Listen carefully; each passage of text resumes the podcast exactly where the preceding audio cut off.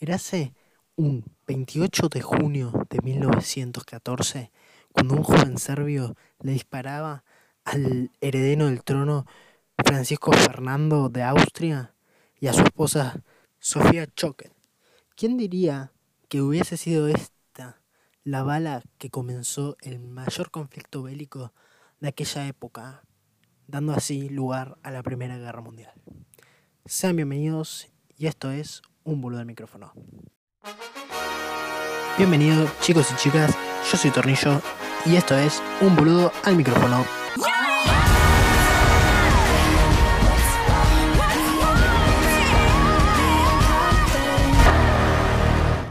Sean bienvenidos todos, chicos, chicas, chiques, a este nuevo episodio.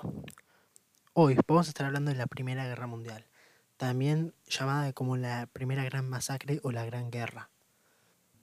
A esto les recomendamos que si es que no escucharon el episodio anterior sobre la historia europea desde 1830, o sea, desde la caída de Napoleón hasta el siglo XX, les recomiendo que lo vean ya que esto va a ser el contexto inicial, o sea, la historia detrás que lleva a todas estas causas nuevas que llevan a estas tensiones que explotan en esta Primera Guerra Mundial, las cuales tienen consecuencias gravísimas en un futuro. Pero bueno, sin más, comenzamos. Para comprender la Primera Guerra Mundial hay que entender muchos factores que sucedieron antes, que hicieron que causara esta explosiva guerra, y al mismo tiempo hay que comprender las grandes consecuencias que, tuvo, porque no simplemente fue que perdió Alemania o lo que sería la triple alianza o los grandes imperios, sino que fueron todos los que perdieron. Porque en una guerra mm, nadie gana, ni ambos pierden y se pelea y se juega a dos una guerra. Así que bueno, primero vamos a ver las causas. Las causas tenían, eran muchísimas las cuales iban desde tanto el sector económico, social, político, eh, armamentístico, tecnológico, hay un montón de factores.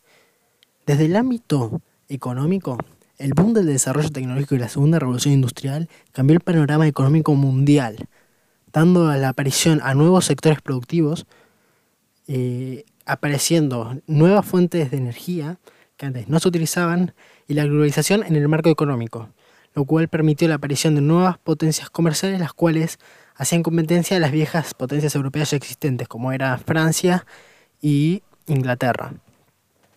Asimismo, los distintos modelos económicos y sociales chocaban, ya que algunos eran modelos de libertad económico, como el caso inglés o estadounidense, y otros se basaban en la intervención estatal, como es el caso alemán, el cual se está que si bien había surgido tarde por la unificación alemana, eh, sin embargo, esta había empezado a ser muy, muy importante en, el marco económico, ya que se había convertido en una gran potencia económica en Europa que hacía competencia a las grandes y viejas potencias como era Inglaterra o Francia, las cuales tenían años y años como reinos. Sin embargo, esta la estaba aplastando. Por otro lado, tenemos el marco imperialista, donde todos eran imperios en sí, o por lo menos Eso parecía. Al principio del siglo XX, los mayores imperios existentes en la época eran Francia y Gran Bretaña, como ya dijimos.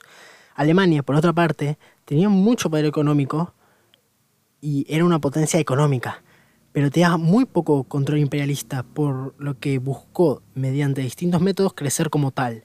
O sea, ¿qué buscaba Alemania? Tener tierras, porque si bien tenía mucho capital, mucha producción, un muy buen marco económico, a esto no le servía de mucho si quería hacer un gran imperio como quería y no tenía colonias.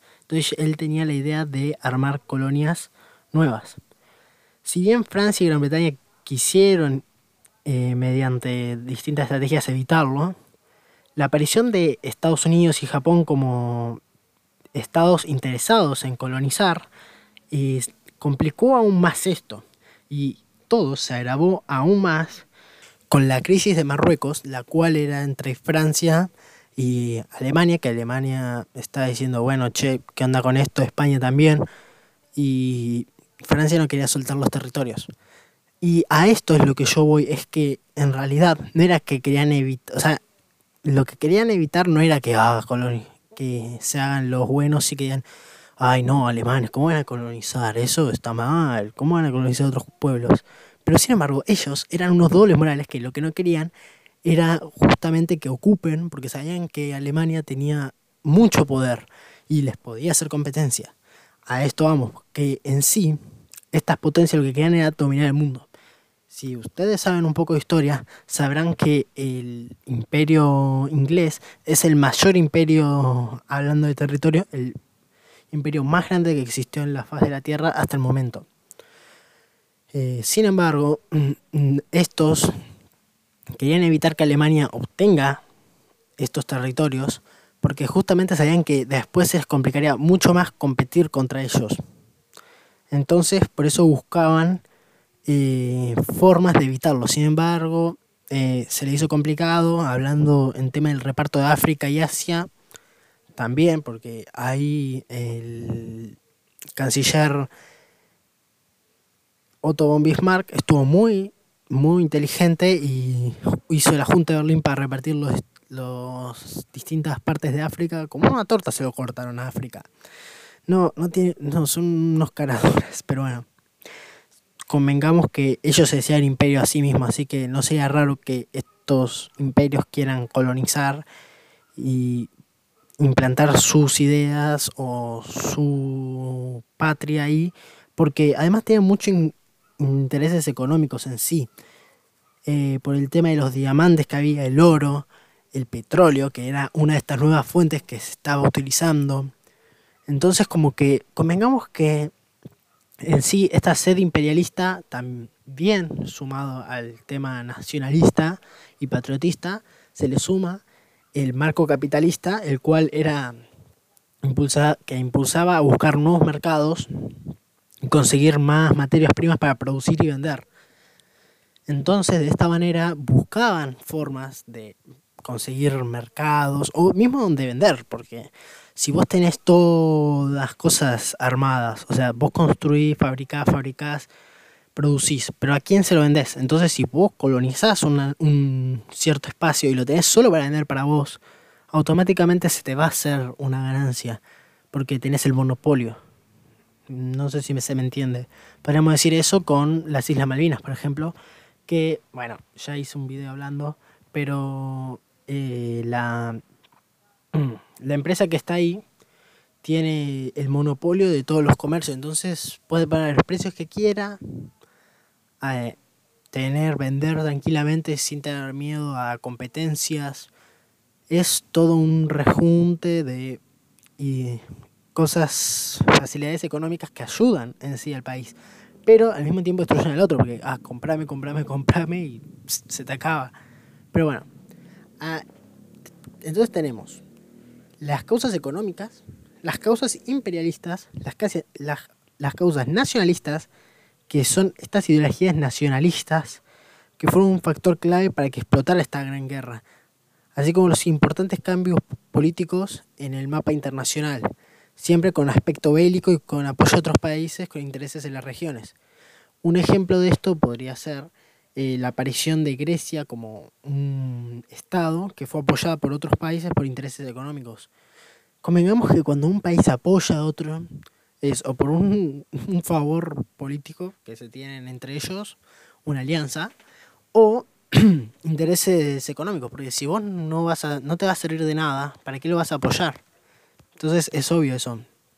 Asimismo, eh, este mapa político fue cambiando mucho por las distintas uniones en sí, las unificaciones, como es el caso alemán, que fueron todos esos pueblos germánicos y el reino pruso, la, así como también la formación de Italia como tal, las disgregaciones como por ejemplo el Imperio Otomano luego de la Primera Guerra Mundial que se disgregó, la recuperación de territorios como por ejemplo Francia, que después de la Primera Guerra recuperó o sea que buscaba recuperar territorios y recuperó los que perdió en la guerra franco-prusiana, que es un factor importante, que es tema político, que había muchas tensiones entre Francia y Alemania por eso, porque si ustedes saben de la unificación alemana, Prusia es el estado como ahora el reino más grande y más importante de la unificación alemana en sí, antes que sea Alemania como tal. Entonces, esta, o sea, Francia le tenía resentimiento a Alemania porque Alemania, en otras palabras, era Prusia. Entonces, bueno, en sí le tenía muchas rencores y tensiones a esta. Eh, y también los colonialismos impulsados por las grandes potencias mundiales, pero no solo necesariamente las de la Triple Alianza o los grandes imperios, sino también parte de Estados Unidos, Japón, China, todos países que buscaban territorio, querían hacer colonias. Era una época muy de, ah, armemos colonias porque pintó. Pero bueno, asimismo, hacia finales del siglo XIX, Alemania tiene la superioridad en Europa, como les dije. El canciller Otto von Bismarck, un personaje muy importante en la historia de la unificación alemana como tal, que ya les hablé, al tener esta superioridad, decidió aplicar una política de aislamiento a Francia. Automáticamente, cuando tuvo este poder, la aisló. Guillermo II, su sucesor, radicalizó esta política intentando rivalizar también con Gran Bretaña, tensionando aún así más las relaciones entre las potencias mundiales y asimismo eh, impulsando las alianzas político-militares, creando así un panorama dividido en dos bandos sólidos. La Triple Alianza, que era promovida por Otto Bismarck hace años atrás, en 1900, no, 1892, en la cual participaba Alemania, Austria-Hungría e Italia, aunque Italia en la guerra cambió de bando con un panqueque, y a este bando de la Triple Alianza se sumaron otros países e imperios como es eh, el ejemplo Bulgaria y el Imperio Otomano. Y por otro lado, por el otro bando, del otro lado del ring, está la Triple Entente, que fue una respuesta eh, formada por Francia, Gran Bretaña y Rusia. Rusia se unió por las tensiones que tenía entre Austria-Hungría por los Balcanes, porque en un principio Rusia era parte de la Triple Alianza, pero al tener conflictos con Austria, eh, tenía relaciones muy frías con Alemania y por esa manera se separó de la Triple Alianza y se pasó a la Triple Entente. Para tener asegurado que el imperio austrohúngaro no, lo iba a, no se lo iba a comer, por decirlo de una manera. A esto mismo, durante la guerra, se le sumó Serbia, que era aliado de Rusia, por eso es que Rusia le declara la guerra a Austro-Hungría. Esa es la razón de por qué explota todo, porque Serbia, el joven serbio que le disparó al heredero de la corona austrohúngara, eh, bueno, era serbio ese joven. Entonces, eh, ya había una tensión entre Austro-Hungría y Serbia. Bueno, eh, Austria-Hungría le dio la guerra a Serbia y Serbia al ser aliado de Rusia, eh, Rusia le tuvo que declarar la guerra a Austria-Hungría por eh, pacto de alianza. Asimismo, bueno, Serbia era parte, durante la guerra se unió, la, la triple entente. También se unió Japón, Bélgica, Portugal, Italia, quien como, como, como les digo, como panqueque cambió de bando, Rumanía, Estados Unidos, Grecia y hasta China, que está en el otro lado del mundo, se unió. Así que imagínense lo que eran para esos imperios que estaban rodeados, comerse todos los países alrededor que les querían sacar todo. En sí, con tensiones políticas, tensiones económicas, tensiones sociales. Allá era un panorama de guerra ya asegurado. Por eso también se dice eh, por la carrera armamentística y todas las tensiones que había, que, que provocan que los estados aumenten sus gastos militares y produzcan armas a lo loco, aprovechando estas nuevas innovaciones y la tecnología de la segunda revolución industrial. Aprovechan esa tecnología y hacen lugar a la carrera armamentística y dando lugar a la paz armada, que era como una guerra fría, la cual estalló. Definitivamente estalló. Es como la guerra fría que hubo entre el bloque comunista, uy, entre el bloque comunista y capitalista, eh, bueno, lo mismo, pero solo que esa sí estalló de una vez por todas, eh, cuando fue esto del joven serbio. Y en otras palabras, estaba todo ya listo, era como que se sabía que iba a haber una guerra, pero no se imaginarían que iba a ser tan brutal y que iba a durar tanto. Pensaba que iba a durar semanas y duró literalmente cuatro años, meses, duró exactamente cuatro años, tres meses y once días. Fue una guerra muy larga, la cual se extendió por, primero, la tecnología que había. Ya no era, se, se armaban pelotones de disparo, trincheras, no había más el tema de la espada por las innovaciones tecnológicas. Era a trincheras, disparos, ataques químicos, los cuales sí hubieron la bomba H, por ejemplo, que fue una de las cosas. Y en sí fue algo muy brutal, muy, muy, muy brutal para la época. También las ametralladoras se utilizaban. Usaban eh, estas armas que prendían fuego todo, no, era una brutalidad para la época. Toda esa, esa tecnología enfocada para matar personas. Pero imagínense lo que es estar ahí viendo a tu compañero morirse prendido a fuego o en toxinas por no poder respirar. No, era algo muy brutal para la época. Yo no me voy a centrar mucho ahora a hablar en la guerra porque son detalles que la verdad que no interesan. Porque si bien fueron algo esencial en la guerra en sí, a mí me interesa más lo que pasó después de la guerra. Porque sí, fue una guerra de trincheras, mucha gente se murió de hambre, los campesinos en sí se acaban muriendo de hambre porque la economía estaba enfocada en ah, armemos armas para matar al otro. Qué lindo. Justamente por esto es que la industria rusa se paró durante la guerra y fue por esto que se dio la revolución comunista o la revolución de febrero y octubre, donde se fue todo el diablo en Rusia. Chau zar o la o la República Socialista que no andaba como socialista, revolución o la comunismo. Bueno, socialismo en realidad porque no cumplía el, lo que decía Marx para ser comunista, pero bueno, digamos que era comunista, leninista. Entonces se fue todo el diablo. El planeta se puso de cabeza, por así decirlo, y después de esta guerra, lo que pasó fue un castigo muy, muy, o sea, castigaron muy fuertemente a lo que eran los imperios perdedores, porque, por si no saben, en esta guerra eh, perdió Alemania, o sea, perdió la Triple Alianza en sí. Y a esto, a los países se los fue eh, castigado uno por uno. Al Imperio Otomano lo quisieron dividir, o sea, Turquía, eh, lo dividieron en distintas personas, o sea, se dividieron en distintos estados, pero sin embargo estos se revolucionaron y quedaron en los actuales eh, territorios de Turquía. Sin embargo, hubieron otros que no lo recuperaron y son justamente los que hay este conflicto de petróleo. En Austria-Hungría lo que hicieron fue mm, desintegrarlo al imperio como tal.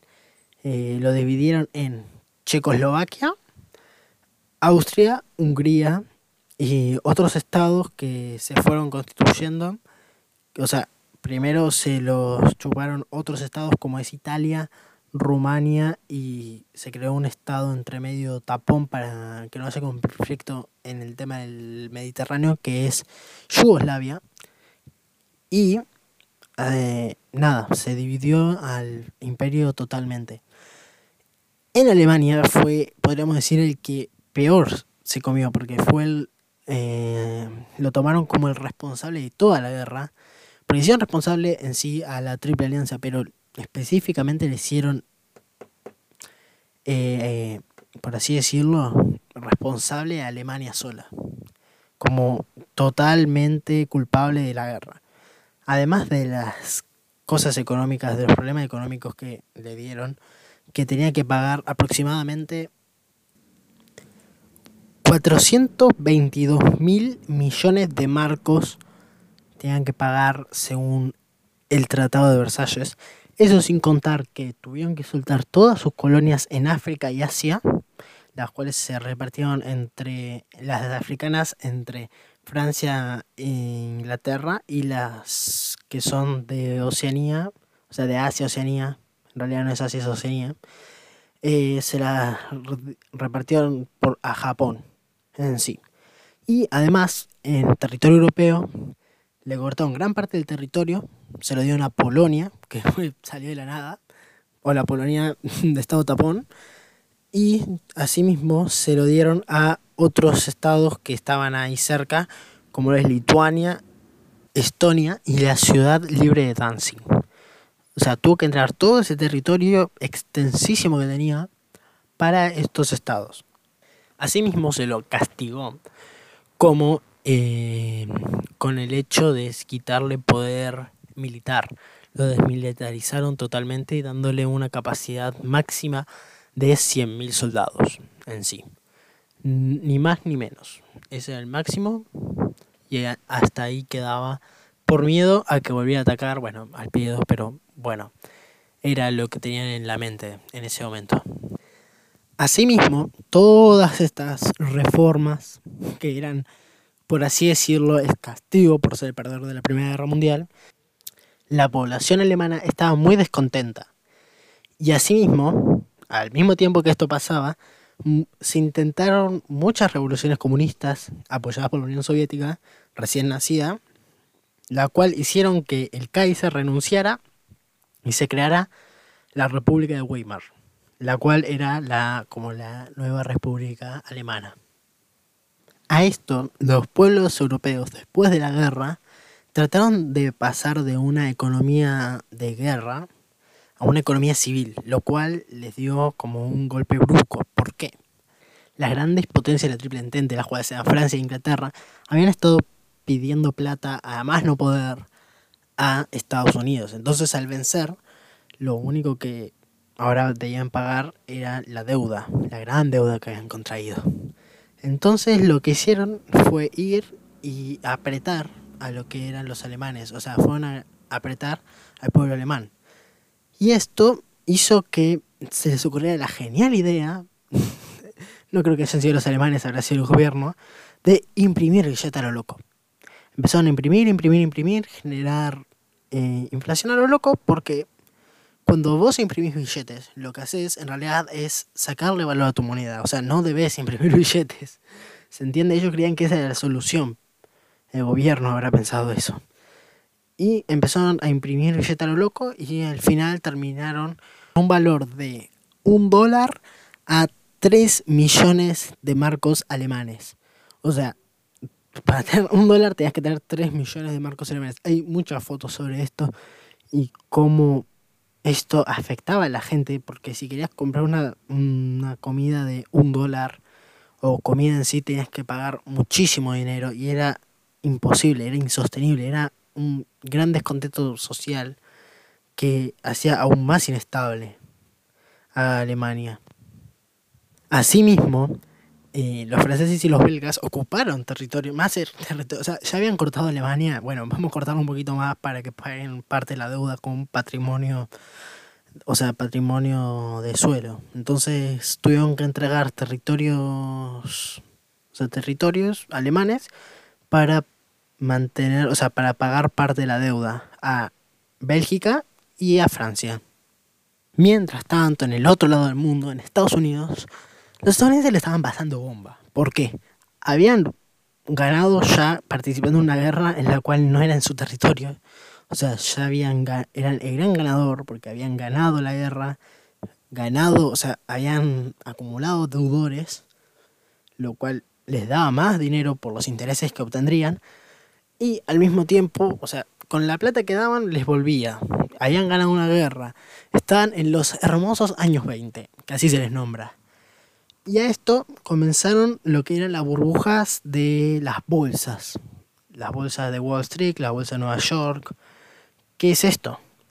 Eh, un, por ejemplo, un ciudadano estadounidense iba al banco, pedía un préstamo de 10 dólares, por ejemplo, o de 20 dólares, iba e invertía en acciones para su empresa favorita.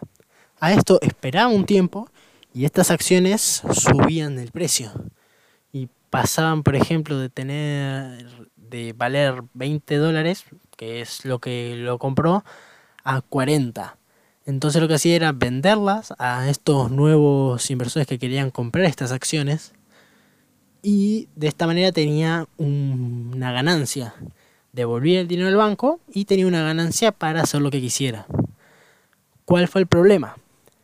Eh, de tanto crecer esta... se inflaron tantos estas acciones, tanto pero tanto, que por ley de demanda y precio y demanda, o sea, no sé si conocen ustedes, espero que sí, la ley de oferta y demanda, que bueno, es un planteo dado por economistas liberales, los cuales dicen que el precio se rige según la demanda que tenga esto y la oferta que se dé. Y a esto la demanda había subido tanto y la oferta no era mucho, entonces el precio empezó a subir, a subir, a subir, a subir, a subir. El precio de las acciones empezaban a subir, subir, subir en un momento que era impagable, ni con el precio, con, ni con lo que era el dinero pedido del banco se podían comprar estas acciones. Entonces, ¿qué sucedía? Dejaron de comprarlas. Y automáticamente la demanda bajó.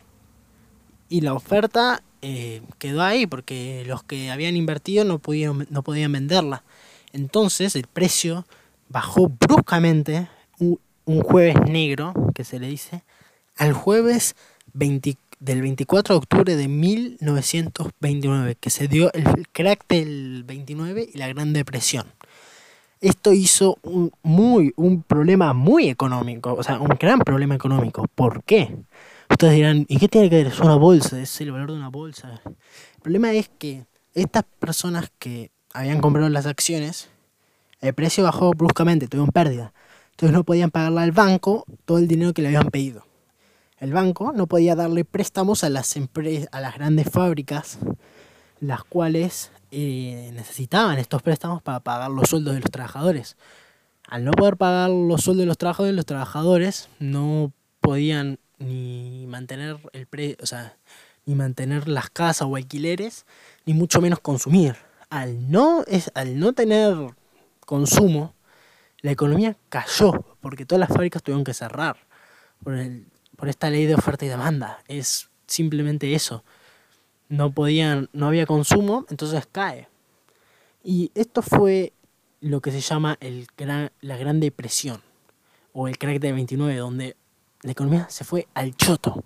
Y no fue solo en Estados Unidos, porque también repercutió en Europa. ¿Por qué? Porque Estados Unidos le prestaba dinero a Alemania para poder pagarle a... Ese fue un, una estrategia llamada Plan Talks o Plan Downs, lo, pueden leer de distintas maneras el nombre. El tema es que este le prestaba dinero Alemania para completar lo que eran las cuotas del pago de eh, pagar la guerra, de pagarle las cosas a los ingleses y franceses y estos, acumulando lo que cobraban los alemanes, más lo que ellos producían, podían pagarle las deudas que le dieron a Estados Unidos. Entonces de esta manera Estados Unidos se llenaba los bolsillos. Pero al no poder Estados Unidos darle dinero a Alemania, al mismo tiempo caía Francia e Inglaterra y toda Europa, porque es como que recuerden que la economía no funciona de manera unilateral. Afectó también a Argentina eh, durante la década infame, que fue, bueno, entre la década infame y el gobierno de Irigoyen, se fue al carajo todo. No fue algo fácil de pasar en sí tampoco y afectó a todo el mundo de forma brusca, directa o indirectamente. Entonces, esto aún dio más descontento social a Alemania y allí en Europa ya se están implementando lo que era la doctrina fascista la primer partido fascista, así como tal dicho, comenzó en 1922 con la asunción de Mussolini en Italia eh, como líder, como primer ministro, que luego se convirtió en líder porque fue como una dictadura, la dictadura fascista de la Italia fascista. Entonces, por las políticas intervencionistas y nacionalistas que tenía esta doctrina fascista, la cual está en contra de la libertad de expresión, tiene un montón de antibajos que van contra el liberalismo en sí. Entonces no le afectó mucho que digamos el crack del 29. ¿Y saben a qué otro estado tampoco afectó, ya que estamos hablando de esto, de que no afectó, a la Unión Soviética. ¿Por qué? Porque es socialista, no estaba cerrada, no tiene una economía en sí en particular. O sea, tenía una economía donde había dejado entrar capital externo, sí, por Lenin, sí, pero no le afectaba mucho las acciones de la bolsa o las deudas, porque nada, simplemente era comunista, a ver, estaba en otro, en otro mundo, estaba en, otro, en otra bola, en otra burbuja. Entonces, nada, en Alemania al mismo tiempo eh, empezó a haber mucho descontento social y surgió la aparición, muchos años después, la aparición de un líder nacionalista, o sea, fascista, que aprovechaba el, descontento que había en la época, muy mayor descontento que había en el pueblo, con ideas patriotistas, nacionalismas, hagamos, hagamos Alemania grande de nuevo. Sí, no se rían porque era así, literalmente. Entonces, eh, esto, todo esto, el anterior, el resentimiento de la guerra, las grandes imposiciones, cómo lo cortaron en pedazos y cómo la maltrataron a Alemania, y cómo la tenían recién, muchos años después, la volvieron a tomar en cuenta en la Liga de Países, que fue como la ONU versión trucha, que se intentó hacer después de la Primera Guerra Mundial, pero no sirvió de nada, porque la Segunda Guerra Mundial explotó igual. Entonces, por así decirlo, había muy descontento social y era obvio que en algún momento esa mierda acumulada iba a explotar. Porque no es común que no explotara, era como que obvio.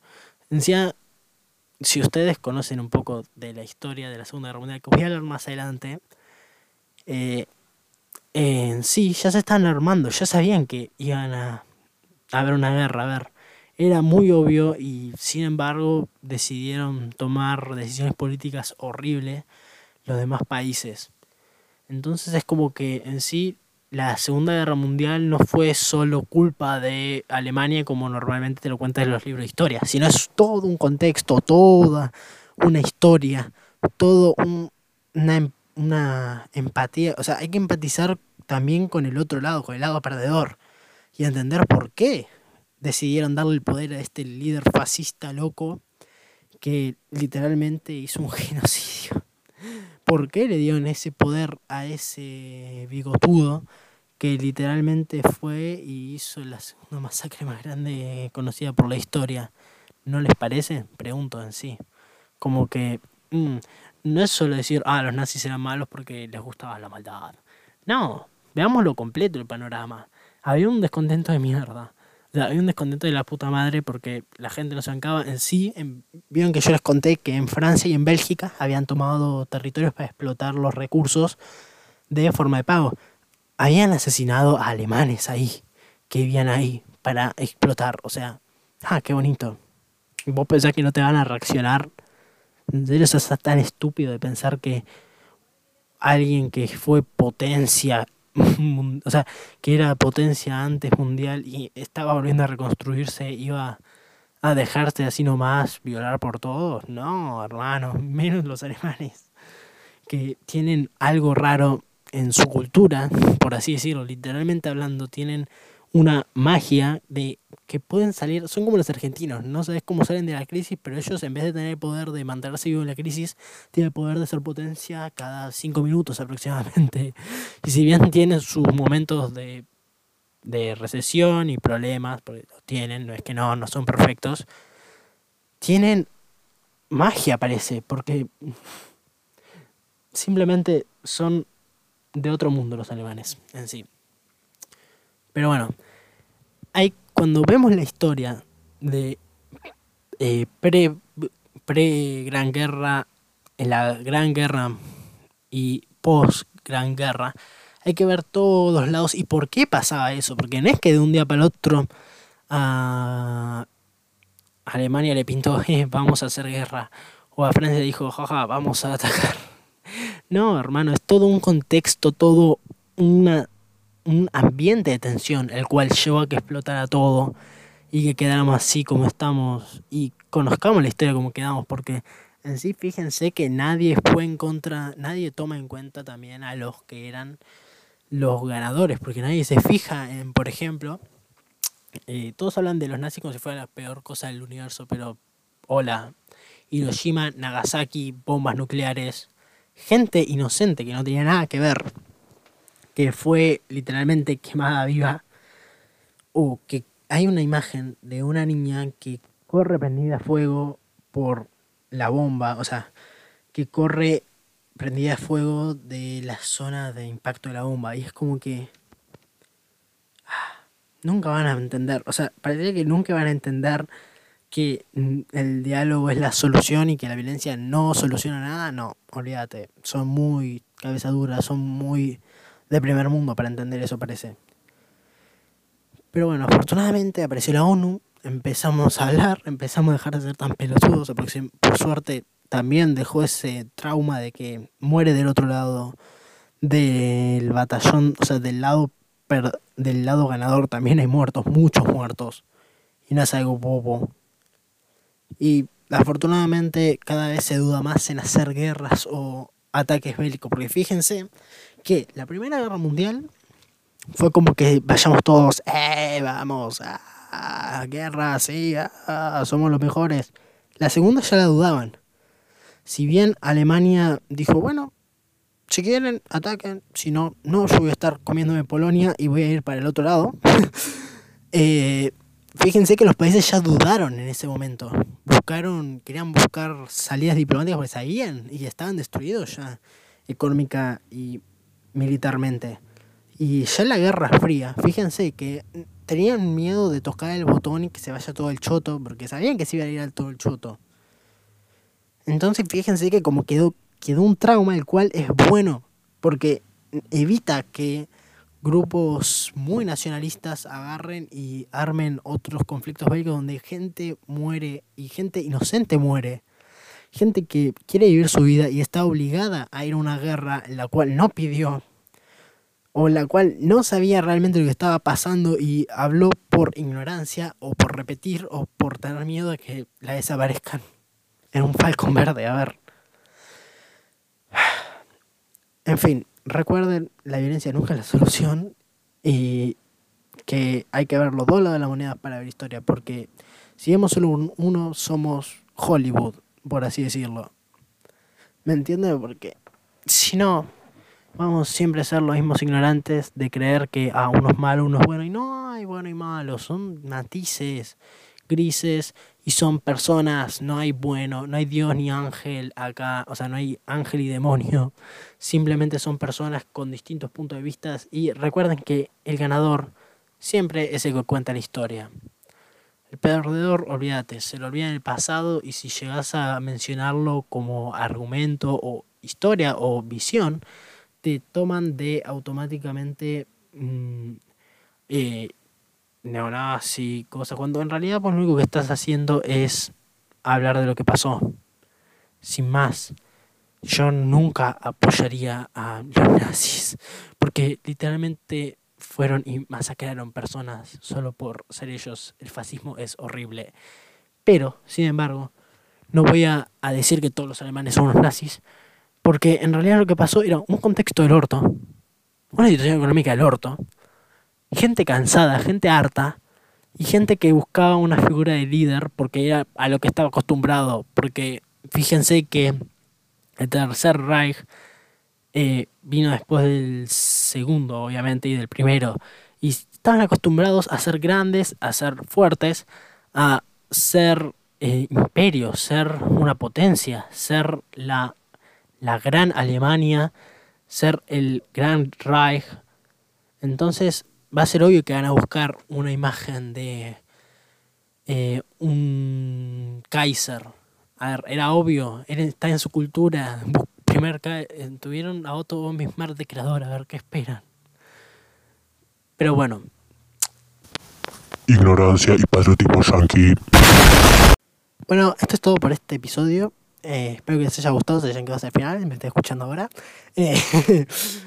nada, Espero que hayan disfrutado. Es un tema bastante complicado y me gusta ver todos los lados porque no me gusta sacar de la nada que la gente era mala y quería hacer cosas malas. Pero bueno, en sí, como ustedes saben, para habrán, si están escuchando esto, espero que hayan escuchado el resto de mis, de mis episodios. Si no lo hicieron, vayan a verlo ahora mismo. Me gusta hablar mucho de historia, ver todas las partes, correlacionarlas y verla como una red, porque la historia no funciona solo unilateralmente, sino que es una red de acciones y reacciones que van actuando y así se va formando. Porque así la vida no es unilateral. Hay 500 ámbitos distintos que nos afectan y así también sucedió en el pasado.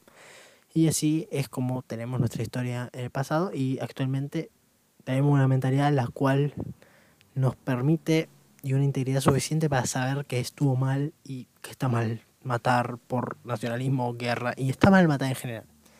Así que bueno, nada, espero que hayan disfrutado y bueno, nos vemos en el próximo episodio. Hasta la próxima.